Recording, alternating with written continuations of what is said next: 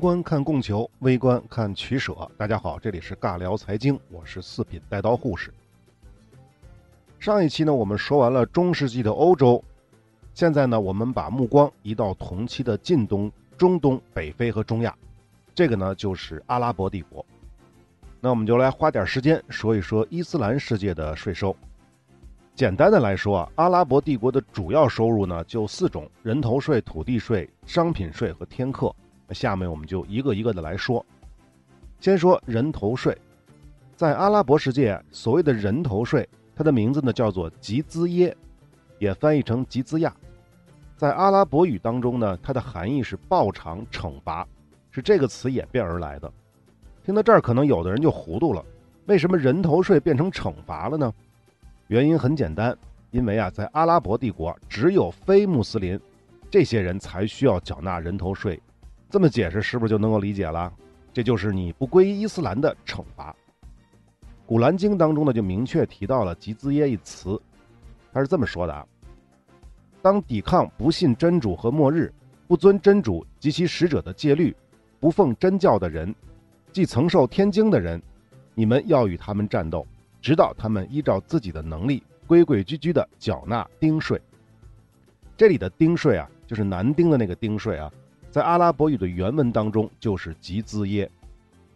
这里稍微解释一下，《古兰经》当中说的曾受天经的人，指的就是犹太教徒和基督教徒。原则上呢，信多神论的什么拜火教啊、佛教徒啊，都不在此列。最开始的时候，阿拉伯人也是对这些人进行坚决打击的。这是什么意思呢？其实非常简单，因为我们也讲过，伊斯兰教它是源于犹太教的，基督教其实也是源于犹太教的，而犹太教的基础是一神论，只有唯一的一个神，他就是上帝。当然，他可能叫上帝，也可能叫真主，在不同的教义里面是不同的解释，但是他们的出发点都是一样的。但是那些多神论的，比如说拜火教什么之类的，他们就认为跟他们不是一个体系，所以这些人就是坚决要打击的对象。那么对于这类人来说呢，如果你不归伊斯兰教，你只有两个选择，要么死，要么成为奴隶。但是实际上，根据记载，阿拉伯帝国还是向先教的教徒收过人头税了。那么至于佛教徒呢，阿拉伯帝国跟他们碰撞的就比较少了。关于这块呢，我也不是很懂，我们就不展开讨论了。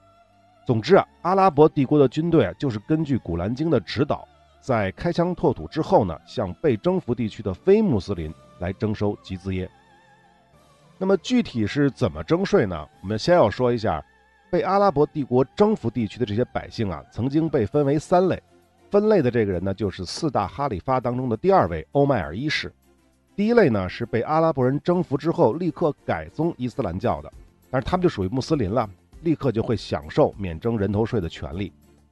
第二类呢，就是在征服的过程当中啊，没有抵抗而直接投降的，不过呢，他们并不愿意皈依伊斯兰教。所以这些人呢，也被称为阿拉伯帝国的被保护者。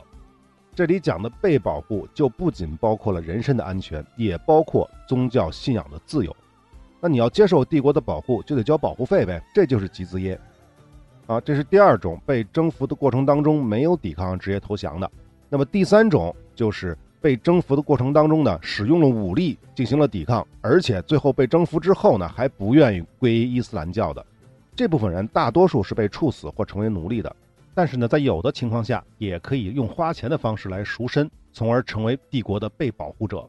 这种人啊，他们要交纳的集资耶，其金额是由征服者决定的，肯定比前面那种直接投降的要高。举个例子啊，公元七世纪的时候，阿拉伯帝国的将领阿穆尔在征服埃及的过程当中呢，如果发现那里的基督徒隐瞒财产，都会被他杀死。那一个基督徒就曾经问过这个阿穆尔：“我们要付多少钱才能保住性命呢？”阿穆尔的回答是：“从地板到天花板，但是我不会告诉你你欠我多少钱。”这话什么意思啊？就是你有多少钱你都得给我，这个没有上限，你所有的都得给我，不然的话，要不然把你弄死，要不然你就成为奴隶，就这个意思。所以大家知道了吧？为什么阿拉伯帝国能在那么短的时间之内征服了那么一大片疆域了吧？武力的威慑、宗教的加成和一笔傻子都能算得清楚的经济账，但是啊，这里说的是阿拉伯帝国的初期，因为这个开疆拓土的过程当中呢，并不是所有人都愿意立刻改宗的，而是随着伊斯兰教的逐渐的影响后来皈依的。阿拉伯帝国境内越来越多的人口逐渐成为了穆斯林，那么帝国的财政收入就肯定下降了，对不对？你成为穆斯林，你就不交税了呗。所以啊，到了沃玛亚王朝的时期就改规矩了，在有新征服的地区，就不管你是不是阿拉伯人，也不管你是不是皈依了伊斯兰教，你都得缴纳吉兹耶。甚至呢，在当时的伊拉克地区，明明这个地区啊并不是新征服的地区，但是伊拉克总督还是下令，说他自己地盘里的非阿拉伯穆斯林也得开始交吉兹耶了。而且呢，作为穆斯林的天课，你还得交。这天课我们后面会说，但是原则上说呢，你是穆斯林，你交天课；你不是穆斯林呢，你要交吉兹耶，大概是这么个意思。但是现在你两边都得交。所以这个法令啊，直接就造成了当地的动乱，甚至一部分非阿拉伯的穆斯林贵族再次改信了以前的宗教。为什么我改信了以前宗教，我就起码不用再交天课了，对不对？所以啊，由于这个制度太不得人心了，帝国最后还是不得不放弃了这次税制改革，重新回到了最开始的政策，这才挽救了阿拉伯帝国的非阿拉伯人的伊斯兰信仰危机。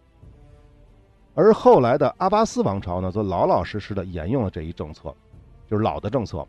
大家还记得吧？阿巴斯王朝的建立，波斯穆斯林是出了大力的。可以想象，如果要是他们跟盟友乱收税的话，那阿巴斯王朝能不能建立的起来，都是一回事儿。注意啊，阿拉伯帝国的人头税不是对所有的非穆斯林征收的，它只针对有体力当兵且有财力的成年男性，所以呢，才被称为是丁税。甚至，也可以被叫做兵役税。有的资料呢，也把吉兹耶呢翻译成为替代，就是代替服役的意思。所以啊，根据这个制度呢，鳏寡孤独、丧失劳动能力的残疾人、精神失常的，还有妇女儿童，甚至无家无业的乞丐，还有什么殉教者的家属。所谓的殉教者的家属啊，他的家属可能不是穆斯林啊，还有重大战功的军人以及家属，阿拉伯贵族。同样，阿拉伯贵族自然也有可能不是穆斯林，这些人都是免税的。还有啊，这还没完，对于高级的宗教人士、寺院、宗教学校的教职员，他也是免税的。可能大家没听明白，什么叫高级宗教人士？什么叫寺院？什么叫宗教学校啊？这可是指的是非穆斯林呐。也就是说啊，虽然普通的基督徒要交人头税，但是在阿拉伯帝国境内的基督教神职人员竟然是不用交税的。是不是可以理解阿拉伯帝国或者说伊斯兰世界在最开始的时候，在交税这方面是多么的开放，甚至可以说是多么的宽容？那么吉兹耶到底要交多少税呢？肯定是各个时期是不一样的。我只查到四大哈里发时代当中分为三等，富人呢是每年交纳四十八迪尔汉，这个迪尔汉呢是原来萨珊波斯帝国铸造的一种银币，大概是三克左右。一般人呢则交纳二十四迪尔汉。穷人交纳十二个迪尔汉，也就十二个银币是什么概念呢？就算是四十克，三克左右一个嘛，十二个大概四十克啊。我们这么算好算，这就差不多同时期中国的一两多的白银。中国一两多白银在当时是三十来克，那也就是说，底层百姓一年一人交一两多白银的人头税，而富人呢是交五到六两。大家还记不记得同期东土大唐的人头税怎么收吗？武则天的时期，户税最高一等是一年四千文，最低两百多文。注意啊，唐朝收的是户税啊。刚才说的这个最低等和最高等是按户税收的，就按家庭征收。而阿拉伯呢是按成年男性来征收。假设啊，一个家庭一家五口人，一老两大两小，那么这么算就是一点五个成年男性。那仅人头税这条呢，阿拉伯帝国治下的最富的百姓交纳的实数是唐朝的两倍。而最穷的百姓呢，交纳的实数是唐朝的八倍左右。我们仅按银子或者说是同样的铜钱的对比关系来看啊，不考虑实际的购买力，因为实际上我也找不到数据去对应它的实际购买力。那么再多说一句呢，其实阿拉伯人最开始的时候是打算一个人收一到四个蒂纳尔金币的，就是说富人收一个金币一个蒂纳尔，穷人收四个蒂纳尔。当然了，这个并没有这么执行。那顺便多说一下，沃玛亚王朝的蒂纳尔金币大概重四克多，呃，能够兑换二十个银币，这个不能特别确定啊。也就是说，如果是按最早的这个制定的规则去考虑的话，那它这个比例就是征收的比例还要更高，比唐朝而言。当然别忘了，这个是普通的非穆斯林啊，如果说你是被武力征服的非穆斯林，那实际缴纳的人头税就远远不止这个数了啊。好，人头税吉兹耶呢，我们就说完了。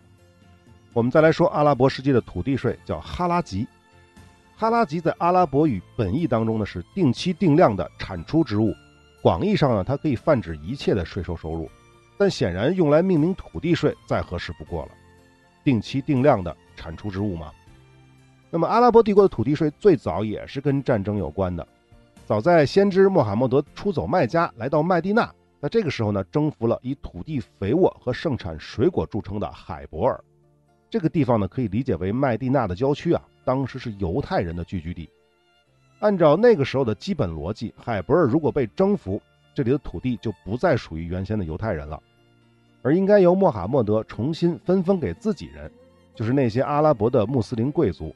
当然，可能那会儿还不是贵族啊，但是呢。那个时候呢，穆罕默德带领的这些阿拉伯穆斯林军队啊，一方面是忙于征战，他没有闲工夫种地；另一方面呢，这些阿拉伯人什么人？他们是来自于沙漠地区的游牧民族，根本就没有农业生产的经验和技术。所以啊，综上考虑，先知穆罕默德就决定，犹太人你还可以继续耕种原先的土地，但是你的收成的一半要归穆斯林。这个就是哈拉吉最早的记载。真正使哈拉吉成为阿拉伯帝国正式的税收制度，这是要到第二任哈里发欧迈尔一世了，就是前面说人头税的时候给被征服的穆斯林分级的那位。这欧迈尔一世啊，征服了伊拉克之后，他也没有把土地分封给穆斯林的将士，而是开始征收土地税哈拉吉，把这部分税收呢用于帝国的公共支出。说到这儿呢，我们就可以清楚的知道，那个时候的阿拉伯人呢，他也是封建制度，其实呢也没有什么国家的概念。最开始对各地的战争和征服啊，跟欧洲那些小破领主之间的冲突没有什么区别。正常的情况下，哈里发带领部族的军队，每占领一块土地，就把这些土地分封给自己的大小头领。其实用不了多久，当这些小头头们的封地足够多、足够强大以后呢，他们八成就不会愿意再继续跟着哈里发征战了，自己过自己的小日子不好吗？而欧麦尔一世呢，已经看到了这个问题。他认为啊，如果把战争获得的土地当作战利品，仅仅分封给参与征战的将士的话，日益扩张的帝国反而会逐渐失去收入来源，已经开拓的疆土将得不到守卫，贫弱将得不到救济。因此，他在一片的反对声中，欧麦尔一世决定从此战利品的四成用于奖励穆斯林战士，其余的全都划到国库。而新征服的土地呢？作为全体阿拉伯帝国全体国民的战利品，对其征收土地税哈拉吉，作为国家公共支出的一个持续和稳定的来源。别忘了，哈拉吉的阿拉伯语本意就是定期定量的产出之物。也正是由于欧迈尔一世的这一操作，使得阿拉伯帝国从纯粹的封建王国向中央集权的帝国来转型。可以说，要是没有哈拉吉，阿拉伯帝国可能只是人类历史上的一颗流星。如果没有强大的阿拉伯帝国，那伊斯兰教也注定无法成为世界上最有影响力的宗教之一。跟人头税一样啊，哈拉吉的征收它也被分级了。简单的分呢，就是直接投降所获得的土地，就是征服的过程当中啊，直接投降的。当然还有就是被武力强制征服的这些土地。那么前者呢，比如像也门这些地方，阿拉伯帝国是不收哈拉吉的；而后者像什么伊拉克啊、沙姆啊、埃及啊、苏丹啊。伊朗这些地方都是要征收哈拉吉的，只不过呢，不同的地区，哈拉吉的土地税税率是不一样的，这是根据征服之后跟当地人签订的合约来决定的。原则上，只要确定了税率，就不会再多收了。那么除此之外，更体现中央集权特色的呢，就是阿拉伯帝国的哈里发会指定专门的征税官到行省来征收哈拉吉，当地的行政官呢是不能够干涉的。也就是说啊，税收的权利跟地方管理的权利，在阿拉伯帝国是完全分开的。因此呢，对于税收的贪腐问题，帝国只需要严格审查征税官就可以了，而不必跟行省的行政首脑发生矛盾。征税官要是被发现贪腐了，那必将会受到严厉的惩罚。据说啊，阿拉伯著名的文学家伊本穆格法的姓氏穆格法，它的含义就是手瘫痪的人。为什么呢？因为这位伊本的父亲啊，就是帝国的征税官，因为贪污呢，手被打残废了。那么哈拉吉的税率呢？前面说了，各地是不一样的。但是根据其缘起，也就是先知穆罕默德征服海伯尔与犹太人签订的最初的哈拉吉的税率，那就是百分之五十啊，一半都要上交的。那么从这个数字来看呢，其他地区应该也不会太低，没有百分之五十，怎么着也得有百分之三十吧。所以大家是不是应该就明白了，为什么阿拉伯帝国能够如此迅速地将伊斯兰教传播出去，而且让那么多的民族、那么多其他信仰的百姓如此快速地接受了先知的指引？除了武力的威胁之外，更大的诱惑还是这本经济账。百分之三五十的土地税啊，大家想一想，起码在中国这边是没有收过这么高比例的啊。但是在阿拉伯帝国就不一样了，如果你不皈依伊斯兰教，那你不好意思，您就得交这么高的税。当然了，这种玩法它的问题也是显而易见的。这个呢，就跟人头税、集资耶是一样的。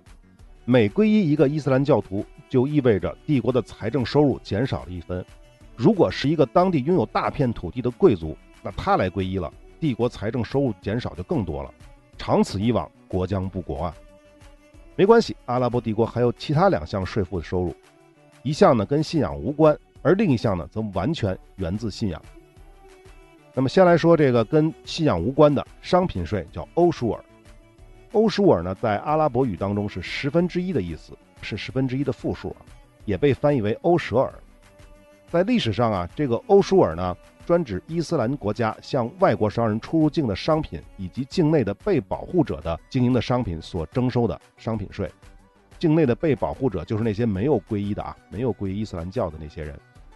欧舒尔的征收最开始也是欧迈尔一世，又是那个第二任帕里发啊。显然了，阿拉伯帝国真正的雏形应该就是由他来建立的。不过呢，虽然欧舒尔的含义是十分之一，但实际上对不同的商人，具体征收的税率还是不一样的。如果您是穆斯林商人，欧舒尔只征收四十分之一，百分之二点五；如果您是本国的非穆斯林商人，就是本国的被保护者，则征收二十分之一，百分之五。如果是交战国的商人，才会被征收百分之十。这里插一句，原文没有提到非交战国的商人收多少税，但是我觉得按这个逻辑套的话，应该在百分之五到百分之十之间才对。那么不仅如此啊，还有起征点。对于穆斯林商人而言呢，其经营的商品价值如果达不到他该缴纳的天克的标准，则免税。那天克的标准是多少？我们后面会讲啊。而对于其他商人而言呢？商品价值如果低于两百迪尔汉银币，它也是免税的。迪尔汉银币前面讲过，就是萨珊波斯帝国时期的银币，大概三克左右。也就是说，小额商品的买卖是免征商业税的，或者商品税的。欧舒尔呢，每年征收一次。那其实，在最开始啊，政府是每次对出入境的商品都要征收欧舒尔的。但是据说呢，当时有一位基督徒商人曾经向欧迈尔一世抱怨这个事儿。哈里发听取了这位基督徒商人的建议，从此呢每年只征收一次欧舒尔。不过呢，这个仅仅是针对商人们经营的单一品类的商品。如果商人每次携带的是不同品类的商品出入境，则对新品类的商品需要重新计算欧舒尔。呃，材料上就写这么多了关于欧舒尔，但是关于这个每年只征收一次，我还是看着有点糊涂啊。我们举个例子啊。比如一个商人，他一月份啊入境携带了价值一千银币的茶叶，交欧舒尔这个税呢是百分之十，那就是一百银币。而他六月份的时候又携带了一千银币的茶叶来过境，那他是不是就不用交税了呢？这显然是不合理的，因为他完全可以合理避税。怎么避呢？就是一月份他只带两百银币的茶叶入关，缴纳二十银币的税，在六月份的时候呢，再把剩下的价值一千八百银币的茶叶带进来。这样就可以成功的节省八十银币的税金，这难道阿拉伯帝国的征税官都是傻子吗？我觉得不大可能啊，所以我猜啊，阿拉伯人他只是简化了征收欧舒尔的手续，商人不用每次出入境都走交税的流程，而是一年缴纳一次的总额就可以了。比如说今年缴纳上一年的总额，不过呢，这个只是我的猜测啊，仅供参考。那么最后说一句，欧舒尔的原意是十分之一，但呢，它与基督教的十一税它不是一个概念。十一税是人头税，而欧舒尔呢是商品税，在近现代的伊斯兰国家也被延伸到其他领域，比如什么土地税等等。而跟基督教十一税相对应的应该是天克，但天克也不是人头税。那这天克的本质到底是什么？它又是怎么征收的？那我们这期呢，先说到这儿。本来以为阿拉伯世界或者伊斯兰世界的税收一期就讲完了，没想到内容还是挺多的。那我们下期再接着说天课。